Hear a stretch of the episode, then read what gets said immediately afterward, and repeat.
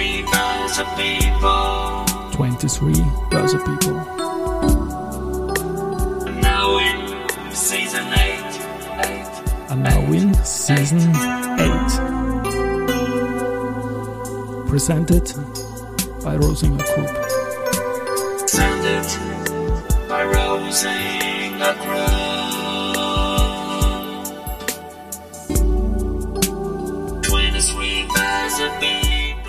Ja, herzlich willkommen wieder zur Serie 23 Börse People. Und diese Season 8 der Werdegang und Personality Folgen ist presented by Rosinger Group. Mein Name ist Christian Drastil, ich bin der Host dieses Podcasts und mein elfter Gast in Season 8 ist Miriam Brocek, Rechtsanwältin im Banking- und Finance-Team bei Binder Kreuzwang. Davor war sie unter anderem parlamentarische Mitarbeiterin, dann bei der FMA und auch bei Goldman Sachs. Wenn es die Zeit erlaubt, ist Miriam immer wieder als DJ tätig und jetzt bei mir im Studio. Servus Miriam, ich freue mich. Hallo Christian, danke für die Einladung und freut mich, dass es geklappt hat. Mich freut es auch, es ist ja für mich ein Rätsel. Ich weiß, dass ich dich kenne, aber ich weiß nicht genau woher. Es ist doch vieles irgendwie bei dir mit dem Kapitalmarkt verbunden, mit der Musik. Ich weiß es nicht genau. Ich glaube, es war definitiv äh, bei irgendeinem ähm, ja, Event von der Wiener Börse, ähm, ja.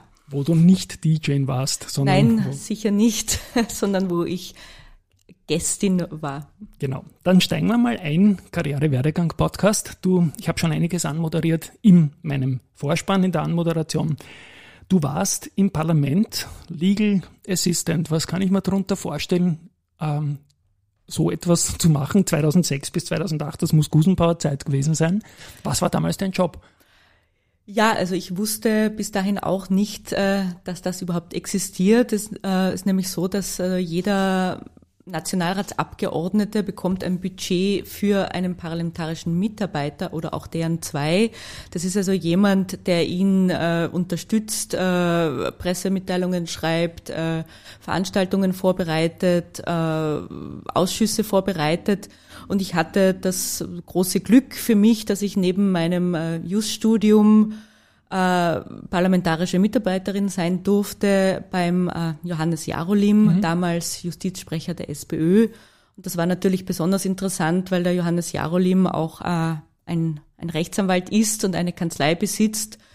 Und so konnte ich eigentlich mit dem sozusagen spröden Just-Studium, das für mich eigentlich sehr schwierig war und, und auch sehr, wie soll ich sagen, äh, nicht sehr zugänglich war, äh, irgendwie einen, einen Draht knüpfen und habe erstmal richtig verstanden, was, was Gesetz überhaupt ist, was, was Recht eigentlich ist und, und wie viel man hier eigentlich bewirken kann und dass nicht alles eigentlich äh, in Stein gemeißelt ist, sondern im Gegenteil, dass äh, Menschen äh, Gesetze machen mit bestimmten Interessen und, und äh, dass das ganz wesentliche Auswirkungen auf, auf uns alle, also alle Bürger und Bürgerinnen hat. Mhm. Und ähm, ja, das war so, glaube ich, so mein der Beginn meiner ja, juristischen Karriere. Es war eine wilde Zeit. Wir haben an der Börse und wir werden auch immer wieder über den Kapitalmarkt jetzt reden. Da der Anfang 2006 war noch die Jahrhundert-Rallye, die uns dann zum Alltime High geführt hat. Ich glaube, mich erinnern zu können, dass der Kollege Jarolim immer wieder auch Meinungen zum Kapitalmarkt hatte und da genau, durchaus einen positiven richtig. Zugang ja. auch gefunden hat. Ich habe ihn in guter Erinnerung zumindest. Aber es ist jetzt sehr diffus, gebe ich aber, aber positiv. Nein, das ist ja. absolut richtig. Also es hat ihn sehr interessiert. Ähm, er war auch immer, also sehr häufig in Kontakt mit dem Wilhelm Rasinger mhm. vom, äh, bitte korrigiere mich, ich weiß nicht mehr Daher genau, Aktienforum, Nein, vielleicht das. IVA, Interessensverband ja. für Anleger, genau. Schutz und Themen und so weiter. Ja. Genau. Ich glaube, daher kennen das wir uns. Könnte ich sein. glaube, das habe ich, da habe ich immer, äh, Jarolim war jetzt schon irgendwie so eine Schnittstelle, weil ich habe jetzt überlegt, ja, ja, der hat sich da immer sehr bemüht und das war auch die Zeit, wo ein Kanzler Gusenbauer gesagt hat, Vienna will go bullish. An diesen Sager kann ich mich noch erinnern, der ist damals viral gegangen, nur hat man noch nicht viral gehen dazu gesagt. 2008 war alles gar nicht mehr so lustig, weil da haben wir dann Lehman gehabt und du bist 2009 in eine Institution gewechselt, die da ziemlich viel Arbeit gehabt hat, nämlich die FMA. Genau, das war sogar äh, der 2. Februar 2009, also noch mhm. relativ äh, nah dran an, an 2008. Dem, an dem Desaster genau. im, im Herbst, ja. Und das war damals eine sehr spannende Zeit und, und ich habe damals auch erst begonnen, mich für äh, Finanzmarkt, Kapitalmarkt zu interessieren. Das war bislang eigentlich für mich mhm. nicht so ein, ein, ein großes Thema, aber gesehen, da passiert was, da passieren große Dinge, da gibt's Verwerfungen, da passieren vielleicht auch Fehlentwicklungen. Das ist spannend, das interessiert mich und ich, ich hatte auch ein Praktikum im Finanzministerium in der äh, Sektion, die auch für Finanzmarktrecht zuständig war. Bin so erstmals in, in Berührung gekommen, habe mich dann bei der FMA beworben und bin auch genommen worden und äh, konnte da eigentlich von Beginn an gleich, also sehr tief einsteigen in, in das Thema Finanzkrise. Das hat natürlich auch bei der FMA alle voll beschäftigt ähm, und man musste sich da auf einmal Themen in einer Breite und Tiefe widmen, wie es bislang. Die FMA gibt's ja äh, auch, gab's damals auch noch nicht so lang, erst seit 2000, 2002, wenn ich mich genau, richtig erinnere. Genau. Also das war auch äh, für die Leute dort ein äh, ganz eine Ausnahmesituation und, und sehr arbeitsintensiv, aber auch sehr lehrreich. Und du warst ja dort, glaube ich, auch Assistentin vom Vorstand, oder? Genau, ich hatte auch äh, das große Glück, dass ich äh, Assistentin des Vorstands sein durfte äh, bei den beiden Vorständen Pribil und Ettel damals. Mhm. Helmut Ettel hatte ich zu Gast in, das war eine köstliche Folge, werde ich verlinken, war vor wenigen Wochen da. Ah, interessant, ja, genau. okay. Ja, das, ja ich, ich war für beide tätig. Äh, zusammen mit meiner Kollegin haben wir fachlich Themen vorbereitet. Also es war eigentlich eine, eine sehr herausfordernde Position, muss ich sagen, für die ich rückblickend sehr jung äh, man soll dann gestandenen Aufsehern sozusagen die, die Wünsche des Vorstandes mitteilen. Das ist eigentlich nicht immer sehr leicht gewesen. Aber wahnsinnig spannend, äh, wahnsinnig äh, temporeich, durfte dann auch den Vorstand begleiten nach, nach Brüssel. Wir waren auch in, in Washington beim IWF in Alpbach, ja. eines der wenigen Male, wo ich nach Alpbach durfte. Und das also heißt da Tirolerin, tolle, gell? genau. Na gut, in Alpbach war ich ja. schon, aber nicht, nicht, nicht im Böglerhof. Genau. genau. Ja. Also das, das war, habe ich tolle Einblicke bekommen, äh, die ich, ja, die man nicht so schnell erhalten kann. Das ist eine sehr spannende Zeit gewesen. Jetzt habe ich noch eine Frage. Du hast dich in, in jungen Jahren entschieden, Just zu wählen für mhm. deine Richtung. Und was hat dann innerhalb JUS dann doch den Ausschlag gegeben, die Finanzbranche in rechtlicher Hinsicht als dein Fachgebiet zu wählen? War das ein bisschen Jarolim oder war das die Krise selbst oder was war da eigentlich dann der konkrete Anlass? Oder hat es dich dorthin getrieben durch Zufall?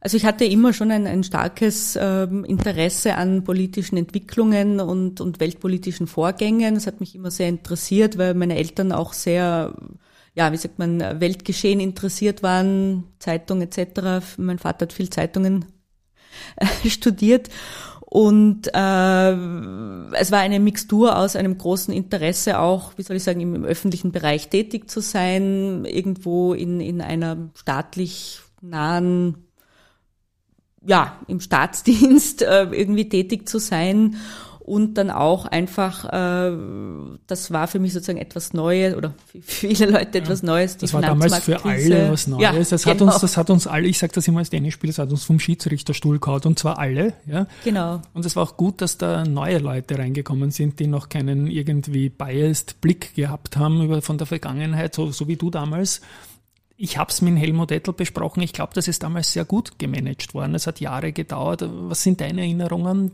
War schon auch ein Erfolg, das irgendwie dann ohne markanteren Schaden in Ordnung gebracht zu haben wieder, oder?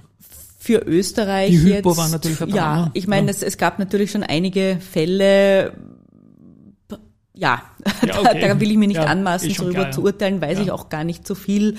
Manches ist gut gelaufen, manches ist weniger gut gelaufen. Es war aber für alle eine neue Situation. Ich glaube, das, das ist unbestritten. Und man musste auch sehr schnell handeln äh, über Nacht und, und das war auch nicht immer leicht, da äh, die, die richtigen ja, Entscheidungen zu treffen. Entsende ich den Regierungskommissär? Ja, nein. Ähm, und man muss auch sagen, jetzt rückblickend kann ich das alles auch besser beurteilen als damals, wo ich noch so eigentlich wenig Wissen hatte, also so frisch dran war. Aber es war schon erstaunlich, wie teilweise einfach auch in Banken äh, Risiko gemanagt wurde oder einfach auch äh, Kredite vergeben wurden. Und, mhm. und da kann ich schon sagen, hat, glaube ich, jeder auch sozusagen ein persönliches persönliche Erfahrung damit. Man denkt nur Häuselbauerkredite, Ja. Schweizer Frankenkredite, ist wahrscheinlich jeder oder jede irgendwann in der Verwandtschaft davon betroffen gewesen. Richtig, ja. Aber wir haben nichts dazugelernt. Damals waren es die Fremdwährungen, um den günstigen, äh, verschuldeten Genau, Coupon ja. zu kriegen. Heute sind es die variablen Zinsen gewesen der vergangenen Jahre, die natürlich ins Auge gestochen haben. Und wir sind damit zu beispiellosen Spekulanten auf der Kreditseite geworden als Normalbürger und Bürgerin. Es ist ein, ein sehr schwieriges Thema, weil es natürlich äh, so ist, der, der, der Berater, der Bankberater berät dich, äh, berät natürlich in gewisser Weise und die Anforderungen sind an, an die Bankberatung extrem gestiegen. Früher war das so, na, ich habe da einen günstigen Kredit, Schweizer Den Franken, einfach, geht eh nie ja. schief, genau, Yen, da kann nichts passieren. Zack, so war das, Unterschrift her und, und da hat man sich nicht mehr dabei gedacht. Heute kriegt man einen riesen Konvolut von, von Unterlagen und dann ist es natürlich an jedem Einzelnen, diese Unterlagen natürlich auch zu lesen und gerade beim vari- variablen Zins, ja, tut sich wahrscheinlich jetzt der, der, sagen, der, der, der vielgerühmte Otto Normalbürger schwer Ja, einzuschätzen, was bedeutet das eigentlich, ja, wie groß ist das Risiko wirklich? Stimmt schon, ja. Das, es ist sehr schwierig, da verstehe ich, muss ich sagen, die, verstehe ich die Verbraucher, Verbraucherinnen sehr gut, aber auch äh, die Banken gut.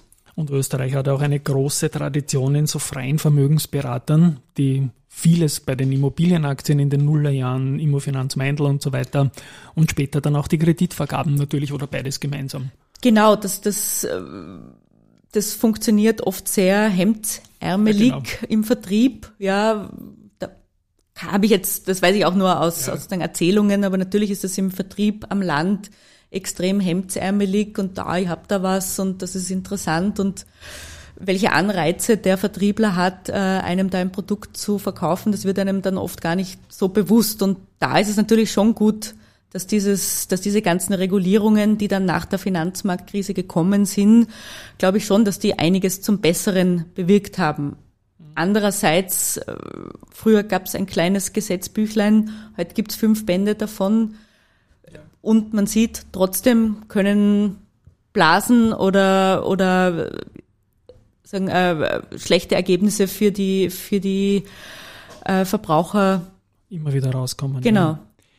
Ja, da haben wir leider in Österreich ein besonderes Händchen dafür, wobei ich jetzt im Kreditbereich nicht unterstellen würde, dass da Produkte verkauft werden. Da kommt der Wunsch halt immer irgendwie vom, vom Kunden.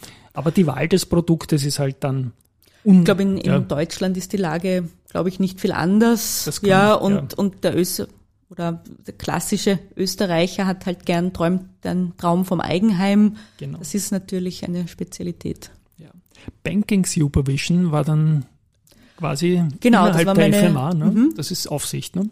Genau, also es war dann für mich irgendwann der Wunsch, jetzt auch mal tiefer in die Materie einzusteigen. Ich habe irgendwie gesehen, fachlich brauche ich irgendwie mehr Rüstzeug als äh, der Taschelträger zu sein. Ich wollte gern einfach fachlich auch ein bisschen mehr lernen und äh, bin dann eben äh, in die in den Bereich Bankenaufsicht gewechselt von der FMA, auch mit dem Wunsch, äh, später einmal europäisch, international in einer Behörde tätig zu sein. Europäische Bankaufsichtsbehörde ist mir damals vorgeschwebt und äh, konnte da wirklich also mein Wissen extrem vertiefen. Also war auch eine eine tolle Zeit mit mit den jungen Kollegen, ein, ein nettes Team zu haben.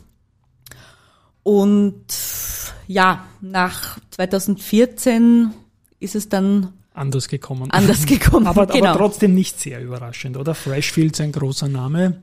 Gut, das war jetzt in dem Sinn auch nicht überraschend, als, als ich sozusagen gezielt abgeworben wurde, passiert der FMA ja öfters, dass man gut ausgebildete Das Leute. hat der Herr Ettel sogar gesagt. Ja, das er ist ja nicht ist deswegen Hiring, weil er so viele gute Leute verliert auch wieder. Ja. Ja, ist, ist leider verständlich auch. Ähm, man, man bildet die Leute aus, man, man investiert viel in die, in die Ausbildung, man bekommt ja wirklich eine gute Ausbildung, viel Möglichkeiten. Die, die Referenten können viel reisen, sehen viel, sind auf Konferenzen und dann kommt eine Bank oder eine Kanzlei daher und sagt, ich biete dir noch viel mehr, bitte komm doch zu mir und schwupps. Und du hast dann gesagt, okay, ja, es war für mich einfach ein bisschen an der Zeit, wo ich gedacht habe, okay, ich brauche sozusagen eine neue Herausforderung, mal was anderes und muss sagen, bis dahin ist mir eigentlich die Anwaltei äh, gar nie in den Sinn gekommen. Ich wollte eigentlich äh, gezielt weiter in, im, im, im öffentlichen Bereich tätig sein, entweder auf europäischer Ebene oder, oder österreichischer Ebene. Aber dann kam das Angebot von äh, der Kanzlei Freshfields als, äh, als Konzipientin dort zu beginnen. Ich habe mir das durch den Kopf gehen lassen und habe gedacht, ja, warum eigentlich nicht? Probieren wir es mal aus. Wenn es mir nicht gefällt, kann ich es immer noch sein lassen. Ja, und es sind dann sieben Jahre geworden äh, mit Rechtsanwaltsprüfung. Mhm. Gratulation zur Prüfung dann. Und da war ja etwas eingebettet, was mir ins Auge sticht. Und ich habe es auch in der Anmoderation gesagt, im Jahr 2018 Goldman Sachs in Frankfurt. Genau, das war äh, kurz nach meiner Rechtsanwaltsprüfung. Ähm, hatte ich dann die überraschende Möglichkeit, weil sich interessanterweise die Frankfurter Kollegen wollten lieber in der Kanzlei weiterbleiben, kam die Anfrage Goldman Sachs Bank äh, Europe SE in Frankfurt, die war gerade dabei, das war die Zeit des Brexit, Brexit-Vorbereitungen. Man musste das ganze Geschäft von England äh, nach Deutschland transferieren, brauchten Unterstützung in, in der Rechtsabteilung. Und äh, ja, da von den Kollegen niemand unbedingt wollte, also habe okay, ich, ich mach. Genau, ja, habe ich genau. die Gelegenheit beim Schopf gegriffen und durfte ein paar Monate dann in Frankfurt, fast ein Jahr eigentlich dort äh, die äh, den Messeturm Luft damals noch schnuppern im 56. Stock. Das klingt gut. Und das war so ein typischer Interim-Job, kann man sagen, oder? Das war so geplant. Secondment nennt ja, man das, ja. Also das, okay. das machen große Kanzleien für gute Mandanten mhm. häufig, dass sie sozusagen gratis äh, zur Verfügung stellen einen Rechtsanwalt, mhm. Rechtsanwältin, äh, die dort mithilft, die natürlich den Mandanten eh schon gut kennt und das sozusagen hilft an beiden Seiten. Die einen haben eine gute Unterstützung, eine fachlich gute Unterstützung. Die anderen haben noch näheren Kontakt zum Mandanten. Und genau. ja, das ist sozusagen auf, auf Zeit, Secondment, äh, kann ein Jahr sein, können ein paar Monate sein. Es kommt häufig vor. Und rückblickend war schon leibend, oder? Die Zeit? Absolut. Also für mich eine wirklich tolle Zeit. Ich, ich habe das, es war extrem arbeitsintensiv äh, Frankfurter Schlagzahl oder überhaupt die, die Schlagzahl in Deutschland bei ja. den Kanzleien und Unternehmen ist äh, sehr hoch. Ich glaube höher noch als in, in London. Mhm. Und äh, ja, sehr intensiv, aber sehr lehrreich und, und mir hat auch die Stadt Frankfurt gut gefallen. Also die ist gar nicht so langweilig, wie alle immer sagen. Also es ist eine abseits der Bankenbubble auch wirklich sehr äh, ja, herzlich ist vielleicht übertrieben, ja, aber eine, eine Stadt, wo man auch gern mal Apfelwein trinkt und, und im Gastgarten sitzt. Jetzt baue ich einen kurzen privateren Bereich ein äh, an der Stelle. Frankfurt, hast du da auch ein DJ-Set mitgenommen? oder ich weiß ja, dass du als Emily Maybe immer wieder als DJ tätig warst in Wien, unter anderem bei so Adressen wie beim Ritz und so, das sind ja keine kleinen Dinger. Vielleicht in eigenen Worten kurz, was du da aufgelegt hast, was so ein typisches Set war. Wie kommt es zu dem Namen Emily Maybe und hast in Frankfurt auch mal sowas gemacht? Ja, meine große Leidenschaft äh, ist eigentlich die Musik. Popmusik, ich meine, das klingt jetzt immer so blöd, aber ja, Nein, Rockmusik, Popmusik, jetzt mit zunehmendem Alter auch ein bisschen Klassik. Klassik ist wunderbar und zeitlos, ja, ne? Ja. Zeitlos und, und Musik ist einfach Musik, egal mit welchem Instrument. Und ähm, ja, ich habe eigentlich immer mein, mein Umfeld, mein, mein privates Umfeld äh, bewegt sich eigentlich stark im kreativen Bereich, weil ich ja ursprünglich eigentlich äh, eine Ausbildung als Grafikerin äh, gemacht habe und das habe ich sozusagen immer so mitgenommen. Und in Frankfurt habe ich zwar kein DJ-Set, aber ich habe mehrere Konzerte besucht, weil man natürlich da auch ganz andere Bands sehen kann als in Wien. Ich meine, Wien sind auch keine kleinen äh, Veranstaltungen, aber Frankfurt ist nochmal eine Nummer größer. Wobei das Größte, wo ich war, war eigentlich ein Spiel Eintracht gegen äh, Hannover, glaube ich, war das mhm. im, jetzt haben sie es schon wieder um, umbenannt. Weiß gar nicht, Stadion. das Stadion. War da der Oliver Glasner schon da, weißt du das? Oder? Ja, der war Der da. war schon da, Ja, ja. genau. Mhm. Und äh, 50.000 Leute, Ja. Polizeiwegen, also so viel Polizeiwegen habe ich auch noch selten irgendwo gesehen. Also das war sehr beeindruckend. ja.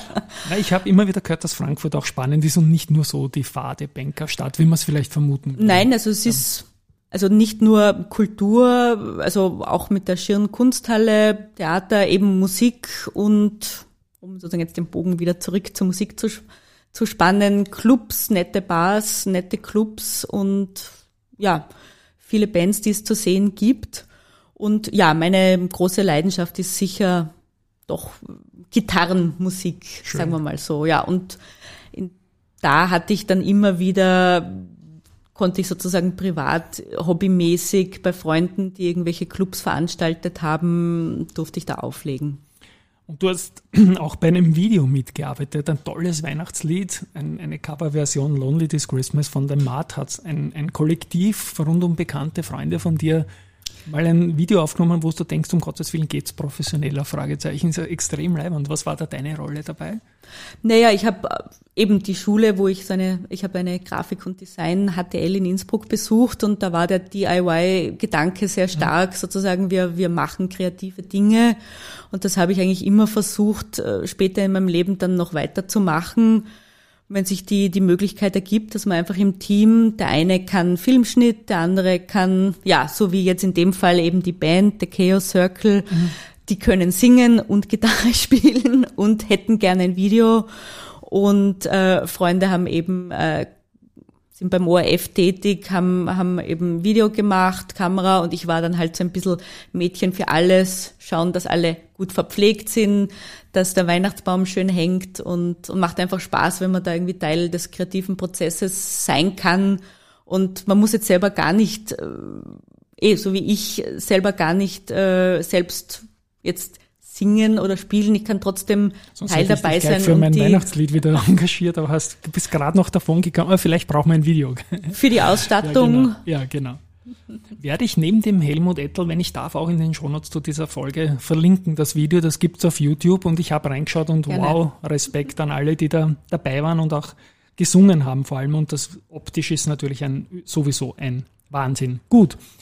Dann haben wir so Pandemiezeit gehabt irgendwie und seit heuer bist du bei Binder Größwank. Das ist die aktuelle Station Genau. und da fühlst du dich wohl. da fühle ich mich absolut wohl. Ich meine, ich, ich mache das jetzt äh, fachlich schon so lange, dass ich sagen muss, man, man schwimmt dann eigentlich überall wie ein Fisch im Wasser, die Themen sind bekannt. Und ich habe äh, nach einem Zwischenstopp in einer kleineren Kanzlei, wo ich irgendwie so ein bisschen das Gefühl gehabt habe, so jetzt muss ich mal ein bisschen zurückschrauben, den Drive rausnehmen, habe ich dann erkannt, na, vielleicht, vielleicht doch wieder ein bisschen mehr Power und, und habe dann äh, bei der Kanzlei Binder Größwang angeheuert im, im äh, Banking and Finance Team. Die haben, eigene, die haben ein eigenes Team fürs Aufsichtsrecht. Wir sind insgesamt äh, fünf Personen oder werden bald wieder fünf Personen sein. Und da bin ich seit April tätig und gefällt mir sehr gut und man gibt mir doch sozusagen auch viel Freiheiten, wie zum Beispiel, dass ich heute diesen Podcast machen kann. Danke dafür, genau. genau. Und ja, also es, ich habe gern eine Beschäftigung mit, wo was weitergeht, mit Power und, und wo auch die anderen Kollegen gerne, gerne sozusagen tätig sind, ja. Eine Beschäftigung klingt gut. Das ist ein Riesenauftrag, äh, Aufgabengebiet, das ich noch rauskriege. Bank- und Wertpapieraufsichtsrecht hast du genannt. Digitale Geschäftsmodelle, Kryptos und so nehme ich an, oder? Genau, also da geht's um, um alle Geschäftsmodelle, die sozusagen neu auf den Markt kommen, wo man entweder jetzt digitale Bank oder Zahlungsdienstleister, Payments, äh, jetzt natürlich auch äh, als äh, Kryptodienstleister, nennen wir, mal, nennen wir es einmal unfachterminologisch so, äh, da wird ja auch eine neue äh, Verordnung, gibt's schon, tritt bald in Kraft, äh, wo dann Kryptodienstleister erstmals in Europa einheitlich reguliert sein werden.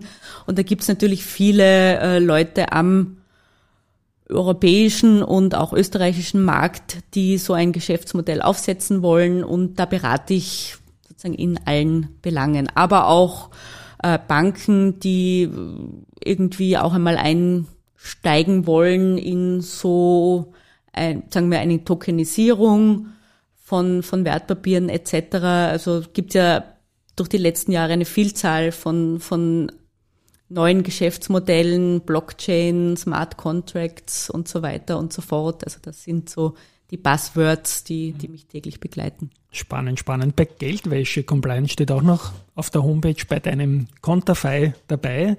Da spielt wieder so ein bisschen in die Ex-FMA-Zeit auch ein bisschen rein. Denke ich, da seid ihr auf Kunden sind die Banken und ihr passt auf irgendwie, oder wie, wie kann ich mir das vorstellen? Naja, das kann man sich so vorstellen. Äh, die Geldwäscheanforderungen sind ja in Österreich wie, also auch in Deutschland sehr streng. Das ist wirklich ein, ein äh, sehr aufwendig für die Banken, diese Vorgaben im Detail umzusetzen. Und also es ist auch die eine natürlich richtige Aufgabe und wichtige Aufgabe der FMA, von Zeit zu Zeit bei den Banken nach den Rechten zu schauen. Und da gibt es dann einen Prüfbericht. Und da schaut sich die FMA, also gerade so im Geldwäschebereich, einfach alles an und, und äh, trifft dann Feststellungen und meine Aufgabe ist es dann, äh, die Banken hier zu beraten, wie, wie können sie dann auch etwas besser machen, wie können sie rechtlich argumentieren. Denn ähm, letztlich kann es natürlich bei diesen Feststellungen, kann es dann dazu kommen, dass die Bank eine Strafe bekommt, weil sie halt etwas ganz und gar nicht gut gemacht hat. Und da ist meine Aufgabe, äh, dabei der Bank zu helfen, halt erstens die Systeme zu verbessern und zweitens nach Möglichkeit die Strafe ein bisschen geringer ausfallen zu lassen, wenn es geht. Fallen auch solche Dinge wie Sanktionen, die jetzt auch sehr modern sind, äh, ein bisschen in deinen Aufgabenbereich, das irgendwie zu, zu Watchlisten irgendwie? Da habe ich gerade heute mit einer Kollegin drüber gesprochen, mhm. die in der äh, in, im Investitionskontrolle tätig ja. ist. Da ist Sanktionen jetzt eben ein sehr, sehr großes Thema und natürlich auch ein großes Thema seit seit Beginn des Krieges letzten Jahres ja, Russland. Ja. Also Sanktionenthema spielt jetzt immer stärker rein, war früher nicht so ein Thema, aber jetzt äh, hat das natürlich auch, weil natürlich auch viele Banken sozusagen, das war vor allen Dingen letztes Jahr, ebenso waren unsicher, welche Geschäfte dürfen wir überhaupt noch machen, was können wir noch machen.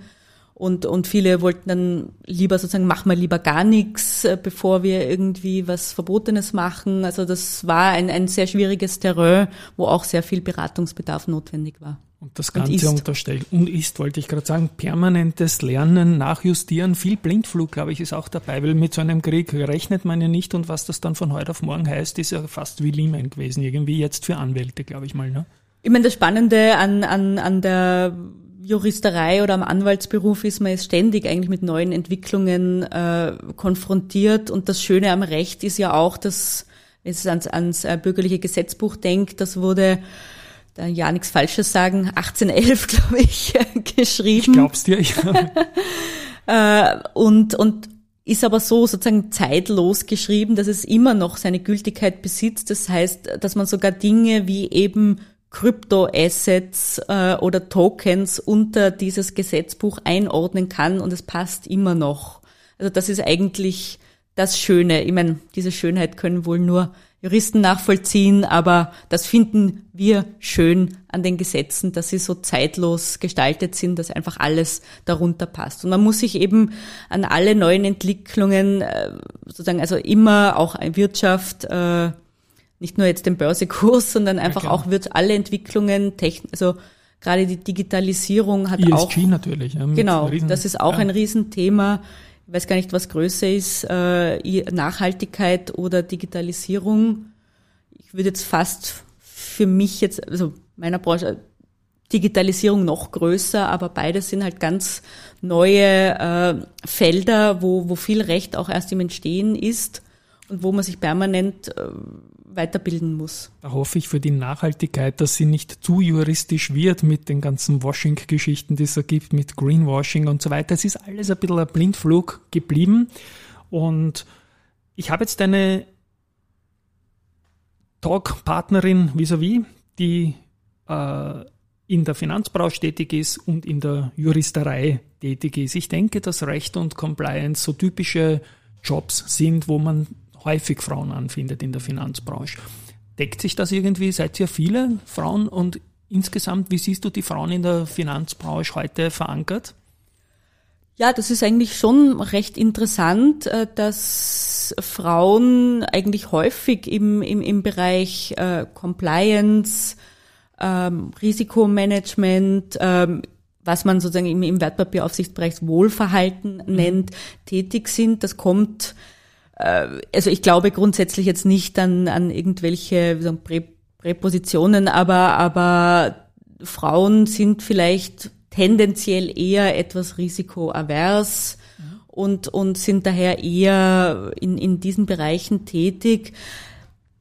Auf der anderen Seite sind Männer offenbar häufiger eher sozusagen im so ein risky Business nennt, also auf der Geschäftsseite Was dann um die Ohren tätig. fliegt. Ja, also ich möchte wirklich genau. eine Lanze für Frauen im Kapitalmarkt sprechen und sagen gerade starke Frauen in Führungspositionen sagen mir oft, wir finden zu wenig weiblichen Nachwuchs, sagen die Frauen, obwohl sie aktiv suchen. Also es, ich glaube, ein guter Mix, ein, ein ja. diverser Mix ist das Beste, was man was ein Unternehmen haben kann, weil dann habe ich sozusagen alle Positionen. Dann habe ich die Positionen von jemandem, der ein bisschen risikobewusster ist, als auch die Position äh, von jemandem, der sozusagen hier ein bisschen ähm, äh, ja, risikotoleranter ja. ist und das macht einen ausgewogenen Mix aus. Und was ich gerade in, in, in, in der Anwaltei sehe, ist, dass also Mandanten, nämlich also auch jetzt international gesehen, die also in Amerika ist es teilweise schon so, die fragen ab bei den Kanzleien, wie divers ist ihr Team und wählen sich so ihre Rechtsberater aus. Also die sagen, wir wollen wissen, wie, wie divers äh, wie ist die Zusammensetzung. Also für die sind das wichtige Faktoren. Und ähm, das finde ich sehr gut, diese Entwicklung. Und zur Nachwuchsfrage, da hatte ich auch ein, ein interessantes Erlebnis. Äh, es gibt diese Initiative Women in Law, äh, genau. wo der Banken, kennst du, ja. Alexandra Bank Simotta hatte ich da zu Gast mhm, auch mhm. von dieser Initiative. Ja. ja. Äh, da habe ich auch mit einer Kollegin vom Bankenverband gesprochen. Es, ja, es gab damals zwei Vortragende, zwei Herren nämlich äh, zum Thema Kryptowährungen. Und da war dann auch auf, auf meine Frage, warum keine Frau, wir haben niemanden gefunden. Da denke ich mir, na ja, vielleicht, sie sind schon da, man muss sie nur suchen. Ja, es ist vielleicht nicht immer so augenfällig, aber ich glaube, der Nachwuchs, der ist auch da. Äh, man muss sich vielleicht bei den Fördermöglichkeiten unterschiedliche Dinge sagen, überlegen. Ich sehe das ja auch ganz, ganz stark, wie das in Kanzleien ist. Natürlich ist, das ist das, braucht man gar nicht drüber reden. Natürlich äh, Frauen ab Mitte 30, da stellt sich das Familienthema und da ist das Thema Vereinbarkeit natürlich immer noch äh, ein viel wichtigeres als bei den Herren, weil da ist die Frau eher bereit zu sagen, ich stecke in der Karriere zurück für den Mann. Umgekehrt, ein Mann, der jetzt für die Frau, für die Karriere zurücksteckt, ist halt leider weniger häufig zu finden. Ich habe es in den letzten Folgen immer wieder gesagt, ich freue mich riesig, dass vor allem junge Frauen da sich jetzt ein bisschen stark machen für mehr Aktienbesitz in der, in der Vorsorge. Das ist auch eine ganz eine starke Rolle, die ich bei den Männern vermisse, weil die zocken eh herum und dann lassen sie es wieder oder machen weiter. Also auch da gute Signale. Abschließend, es ist ein Karriere- und Werdegang-Podcast. Wir haben jetzt über dich gesprochen. Ich sage danke dafür. Hast du einen Tipp für Berufseinsteigerinnen, Berufseinsteiger, die vielleicht in deinem Bereich so gehen wollen, so ein bisschen Juristerei mit, mit Banking vermischt? Wie geht man das am besten an? Also das, das Just-Studium, glaube ich, ist grundsätzlich ein, ein super solides Studium, das mittlerweile auch wirklich auf sehr hohem Niveau äh, stattfindet. Gerade die, die WU Wien ist, schneidet da immer sehr, sehr gut ab. Und was ich rückblickend sagen kann, und das muss ich aber vielleicht den jungen Frauen von heute gar nicht mehr sagen, weil da stelle ich oft fest, die haben schon, die lassen sich nicht entmutigen, die haben starke, ein, ein gutes Selbstvertrauen, starke Werte und auch starke Ziele da muss ich sagen, rückblickend hätte ich mir gewünscht, wäre ich vielleicht ein bisschen weniger zögerlich gewesen. Da kann ich nur mitgeben, nicht beirren lassen. Den Weg, den man gerne verfolgen möchte, der ist schon der richtige. Ja, aber Parlament, FMA, Freshfields, Goldman, in der Kreuzfang, DJ, das klingt ja eh nicht so zögerlich, oder? Ich glaube, du kannst. und der Musikvideo ist auch, das hast du mir voraus und all diese Jobs natürlich auch. Goldman ist für einen ähm, Aktienmenschen wie für mich natürlich auch irgendwie Champions League Adresse. Liebe Miriam, ich spiele meinen komischen Abspann. Verlinke den Helmut Ettel, euren Song, wo du beim Video mhm. markant mitgeholfen hast. Es war mir ein Volksfest. Danke, dass du hier zu Besuch bei mir im Studio warst, an euch da draußen. Ich bin sicher, es wird einiges an Inspiration dabei gewesen sein und tschüss einmal von meiner Seite. Ich sag Dankeschön, hat wirklich Spaß gemacht. Freut mich. Ciao.